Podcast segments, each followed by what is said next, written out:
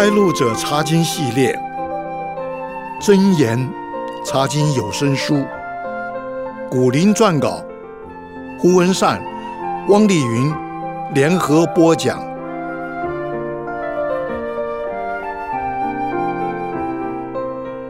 弟兄姐妹平安，我是文善，我是丽云，弟兄姐妹好。丽云，你灵修的时候最喜欢读圣经里面的哪一卷书？我最喜欢读诗篇，其次就是箴言了。我相信有不少弟兄姐妹和你一样，喜欢读诗篇和箴言。有一位中国的圣经学者形容得很好，他说：“诗篇帮助信徒灵修，懂得与主相交；而箴言帮助信徒实践，懂得与人相处。”他还说。多读诗篇，常常在神面前跪下祷告，会把膝盖练厚；多读箴言，常常身体力行，会把双脚练壮。这么说来，只要检查一下基督徒的膝盖和脚力，就会知道他的灵命到什么程度了。没错，现在我们就来查考箴言这卷书，一起来挖掘其中的宝藏。首先，我们要介绍一下。在旧约圣经里面，箴言被归在哪一类？我知道，箴言被归类在智慧书。圣经里面的智慧书包括了约伯记、箴言和传道书这三卷。对，这几卷智慧书教导人怎么样面对人生，怎么样生活，也教导人怎么样跟人来往。中国的四书五经也是在教导人怎么样为人处事。他们算不算是智慧书呢？古代的先贤的确写了很多智慧的书，留给我们后代。我们相信三位一体的真神是人类一切智慧的来源。无论古今中外，都有智慧人从神那里得到智慧，能够说出或写出智慧的话。嗯，说起智慧人，咱们中国曾经出过孔子、孟子、老子等等。而希腊就曾经出过苏格拉底、柏拉图、亚里士多德等等哲学家。不过，他们的言论所带给人的智慧，只能说是一般的智慧。而圣经里面的智慧书，不但带给人一般的智慧，更重要的是，它带给人特殊的智慧，也就是属灵的智慧。什么是一般的智慧？什么又是属灵的智慧呢？一般的智慧可以说是地上的智慧。当人在地上生活的时候，他给人一些道德上的规范；而圣经里面的智慧书，除了给人道德上的规范以外，还教导人去站在神所要求的高度去看事情，那就是属灵的智慧。请你读一下《箴言》一章七节和九章十节。好的，《箴言》一章七节。敬畏耶和华是知识的开端，愚妄人藐视智慧和训诲。箴言九章十节，敬畏耶和华是智慧的开端，认识至圣者便是聪明。圣经里面的智慧书有一个很重要的主题，就是要人去敬畏神。这两节箴言非常明显的点出了这个主题。文善，我觉得箴言并不难读。因为它就像我们平常念的格言一样。没错，智慧书有两个特色，头一个就是有许多的谚语和格言，而且每句都很简短有力。箴言里面的格言通常有两句话，上一句和下一句平行，形成很生动的对比，这就是中国人所说的对仗。我们来举一个例子，请你读箴言十六章十八节。箴言十六章十八节：骄傲在败坏以先，狂心在跌倒之前。这两句话的意义是相同的。将来查考下去，还会看到其他类型的格言，有的意义彼此相反，有的互相补充等等，内容非常精彩。智慧书的另外一项特色又是什么呢？另外一项特色是每一节都可以独立存在。不一定跟它的上下文有关系，这种特性在箴言前面的引言还不明显，但是在所罗门的箴言就很明显了。所以在引言的部分，我们会顺着经文的次序，逐章逐段的查考。从箴言第十章所罗门的箴言开始，我们就根据主要的内容，选几个有趣的题目一起来查考。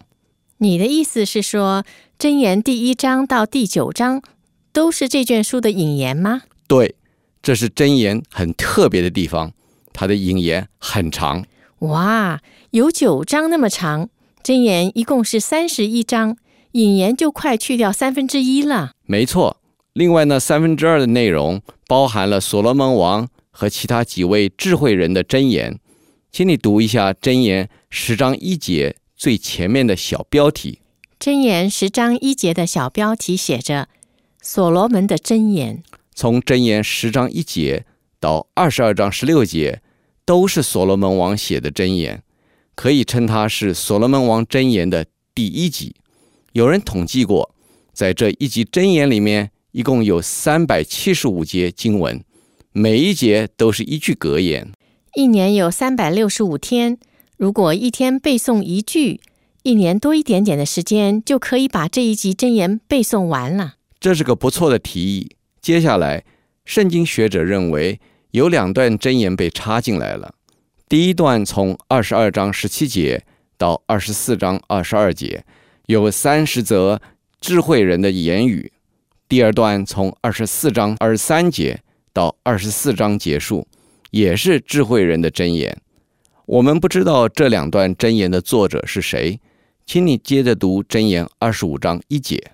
箴言二十五章一节写着说：“以下也是所罗门的箴言。”是犹大王西西家的人所誊录的。从第二十五章开始，一直到第二十九章的内容，都是西西家做犹大国君王的时候，请文士从所罗门王的箴言里面抄录下来的。圣经学者就说，这部分内容是所罗门王箴言的第二集。那么前面提到的所罗门王箴言的第一集，又是什么时候抄录的呢？应该也是在西西家做王的时代，西西家王曾经带起全国的大复兴。在《箴言》这卷书里面，他还收集了外邦智慧人的作品。在《箴言》第三十章和第三十一章的标题很清楚地标示了出来。《箴言》三十章一节写着说：“雅基的儿子雅古尔的言语就是箴言。”《箴言》三十一章一节写着说。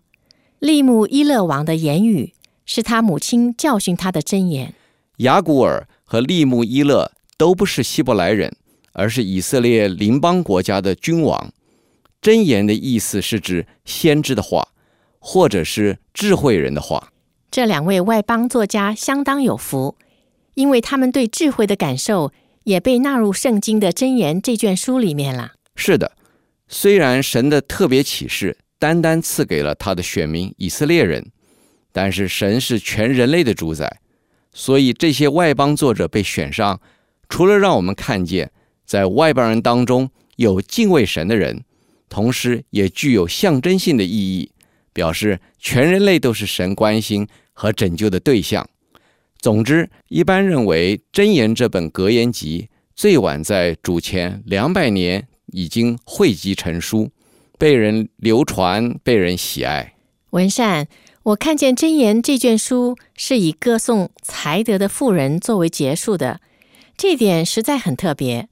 这话题和整卷《箴言》的内容怎么样拉上关系呢？你问得好。为什么用这样的内容做结束？有两种说法。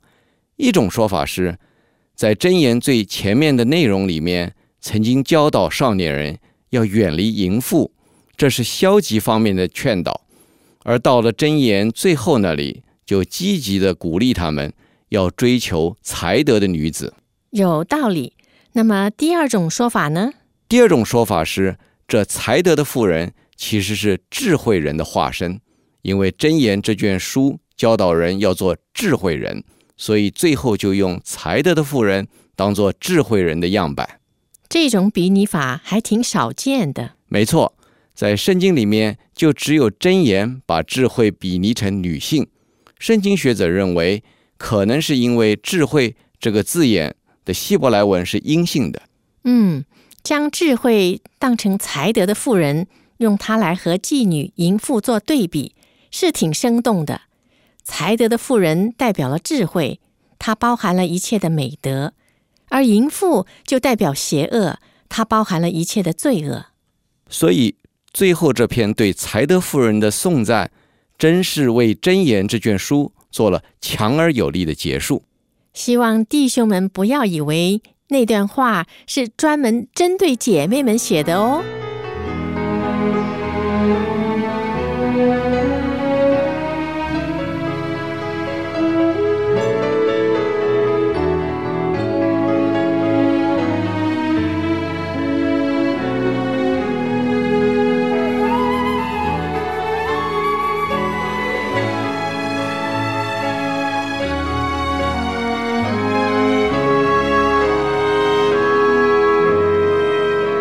介绍完箴言的著作背景，我们可以开始来查考了。在长达九章的引言里面，最前面的箴言一章一到七节是这卷书的前言。这段前言提到箴言的作者是谁，对象是谁，写作的目的和主旨是什么等等。请丽云为我们念出来好吗？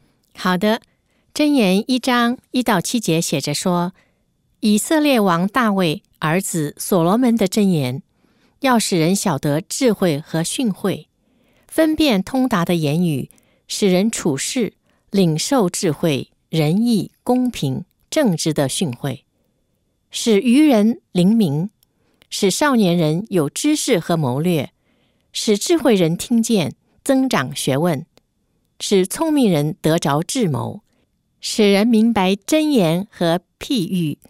懂得智慧人的言辞和谜语，敬畏耶和华是知识的开端。愚妄人藐视智慧和训诲。箴言一章一节，以色列王大卫儿子所罗门的箴言。这个标题在旧约圣经原文希伯来文的写法是所罗门的箴言，大卫的儿子以色列王。所以在希伯来文的旧约圣经里面。箴言这卷书的书名是《所罗门的箴言》。箴言不是还收集了其他几位智慧人的言论吗？其实，这就和我们通常说诗篇这卷书是大卫王写的一样。大卫王的确是诗篇的主要作者，他写了大部分的诗篇。同样，所罗门王是箴言的主要作者，他写了绝大部分的箴言。在列王记上。四章三十二节那里写着说：“所罗门王作箴言三千句，诗歌一千零五首。相较之下，被收纳在箴言里面的还是少数而已呢。”对，所罗门这个名字有平安的意思。他做君王的时候，确实是以色列国最繁荣、四境最平安的时候。所罗门王就在这个时期写了许多箴言。教导他的百姓怎样行事为人，免得他们在安逸的时候失去了警醒。嗯，箴言是为神的子民写的，我们是神的新子民，所以箴言也是为我们写的。丽云，根据刚才念过的前言，你看到箴言针对神子民当中的哪几类人来写的？我看到有一般的人、愚人、少年人。智慧人和聪明人等等，真是没有漏网之鱼。从年龄层来看，少年人还特别被点出来了。是的，在箴言里面，“我儿”这个字眼不断出现，就像老师对学生，又像长辈对晚辈那样谆谆教诲，有爱心也有期待。所以，少年人的确是箴言这卷书很重要的对象。文善。在中文圣经的和合译本里面，“使”这个字在这段前言出现过七次那么多，挺显眼的。对，“使”这个字有“给”的意思，它点出箴言写作的目的是要给人多方面的益处。例云，箴言帮助少年人得到什么益处呢？箴言一章四节说到，使少年人有知识和谋略，有知识和谋略。就是知道是非对错，会做正确的选择。少年人对人对事都缺乏认识和经历，需要有人教导他们行事为人的正确标准。尤其是现今这个资讯快速传递的时代里面，少年人很容易就得到各方面的资讯。如果在他们的心中没有分辨是非善恶的标准，那么他们很快就会被带往错误的方向去了。所以，少年人非常需要得到有益的真知识、真智慧。其实，我们成年人又何尝不需要呢？这正是箴言一章二三节所提到的目的。请你再读一遍。好的，箴言一章二三节。要使人晓得智慧和训诲，分辨通达的言语，使人处事领受智慧、仁义、公平、正直的训诲。这里的智慧就是从神而来的真智慧，不是从人而来的，也不是从世俗而来的见解。丽云，请你举例说明一下，世俗的见解和属神的真智慧有什么不同的地方？世俗的见解主要在解决今生的问题，有时候为了让自己的今生过得好，很可能会想出一些损人利己的点子。比方说，以前我在学校念书的时候，挺流行的一种说法是：人的脸皮要厚，心要黑，才会发达。照着去做的人，将来肯定没有办法面对神的审判。而属神的真智慧。就像提摩太后书三章十五节所说的，这是得救的智慧。它不但帮助我们今生过得对，也帮助我们为来生做好准备。是的，至于训诲，它在希伯来文的意思是训练，就是训练人做合一的事，说合一的话。当人有了属神的真智慧，又经过训练之后，就会分辨通达的言语。意思是会分辨是非善恶，就像希伯来书五章十四节所说的：“他们的心窍习练得通达，就能分别好歹了。”这样的人也会像箴言一章三节所说的，做个仁义、公平、正直的人，对吗？对，仁义是指行为端正，公平就是公正无私。在希伯来文，公平。有规矩的意思，而正直是指走在平稳的道路上。其实这几种品德是彼此相关的。一个真正有智慧的人，一定做事端正；而做事端正的人，也必定是公平正直的。不知道有多少教会，有多少基督徒的家庭，正在用《箴言》这卷书来教导他们的少年人。真应该多多鼓励这么做。使少年人早早得到真智慧。是的，从箴言一章四节，我们看到，除了少年人以外，箴言这卷书要针对的另外一种人，就是愚人。愚人也可以被翻译成无知的人。无知的人使我联想起主耶稣说过的一个比喻，记载在路加福音十二章十六到二十一节。主耶稣在比喻里面说道。有一个财主，田产丰富，他在心里盘算着说：“我没有够大的地方来储藏所有的谷物，该怎么办呢？”接着，他就自己想出一个办法来。他心里想着说：“对了，我要把原来的仓房拆了，改建一座更大的，来存放所有的粮食和货物。然后，我要对自己说：‘幸运的人呐，你拥有这么多财物。’”足够你多年花用，你只管安心吃喝快乐，过舒服的日子吧。可是神对他说：“无知的人呐，今夜就要你交出生命，你所积存的这一切财物要归给谁呢？”主耶稣说完了这个比喻，就下结论说：“那些为自己积存财富，在神眼中却不富足的人。”结果也会是这样。谢谢你分享这个比喻。主耶稣点出无知的人有一项特色，就是只晓得为今生打算，却不晓得为来生思考。更糟糕的是，他自以为可以掌管自己的生命。英文圣经里面的愚人写的是 “the simple”，所以愚人就是头脑简单的人。读箴言会使他们变得灵敏。灵敏有精明和灵巧的意思。丽云，有人既不是少年人，又不是愚人，那么读箴言对他们有什么益处呢？益处可多了。就算他们已经被人认为是智慧人或者聪明人，也一样需要读真言。在前言那里不是提到过他们吗？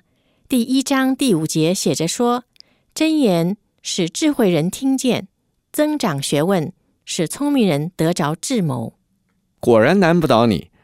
这节经文说到，真言会使他们增长学问，得着智谋。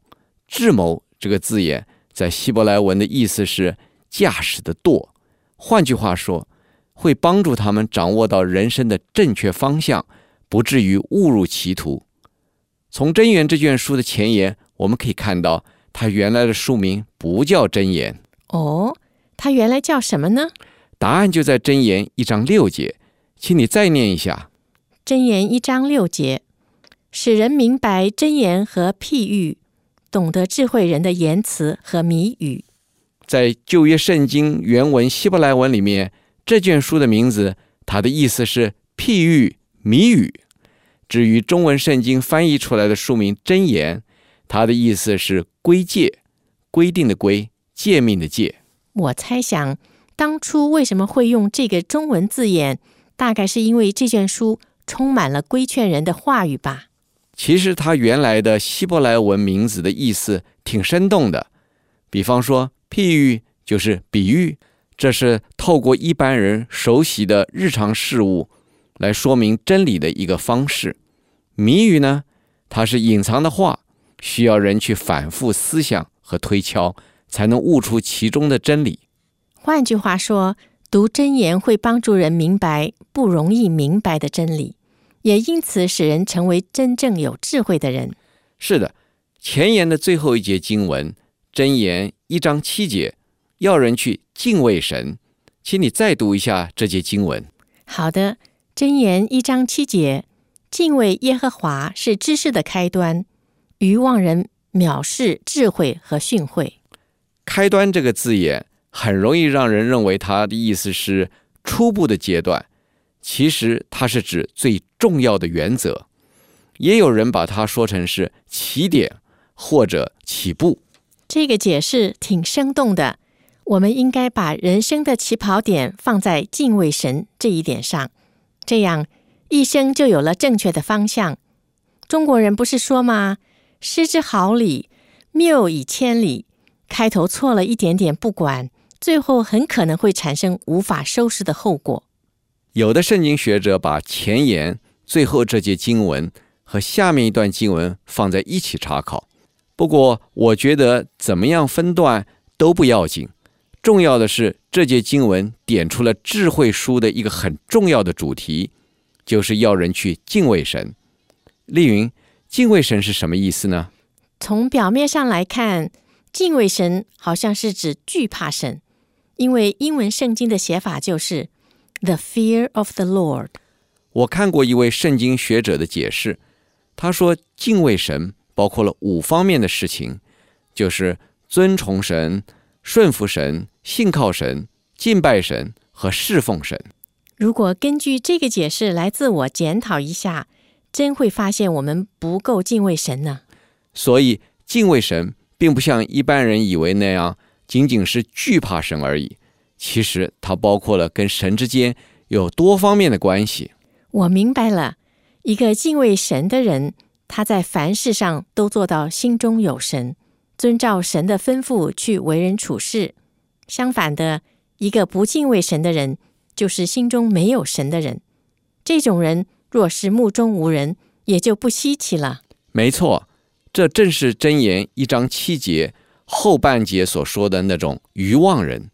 在中文圣经的和合译本里面，愚妄人有时候被翻译成愚顽人，顽固的顽。诗篇十四章一节写着说。愚顽人心里说没有神，所以愚妄人就是不敬畏神的人。他们瞧不起智慧，也不愿意接受教导。换句话说，愚妄人自以为是，又不肯受教。我们可千万不要做愚妄人才好。是的，请你根据现代中文译本，把箴言一章七节再读一遍，好让我们加深印象。现代中文译本的箴言一章七节写着说。敬畏上主是智慧的开端。愚蠢的人轻视智慧，也不愿意学习。让我们牢牢记住，我们的责任是敬畏神，而神就会使我们成为智慧的人。现在我们已经把《真言》这卷书的前言查考完了，在结束的时候，请丽云带领我们祷告。好的，我们来祷告。亲爱的天父，感谢您赐下《真言》这卷书，教导我们敬畏神，成为真正有智慧的人。祈求天父提醒我们，不单单把这卷书的内容当作格言来诵读，更要默想其中的真理，使它成为我们生活的准则，帮助我们行您所喜悦的事，也远离您所憎恶的事。奉靠主耶稣基督的圣名祷告，阿门。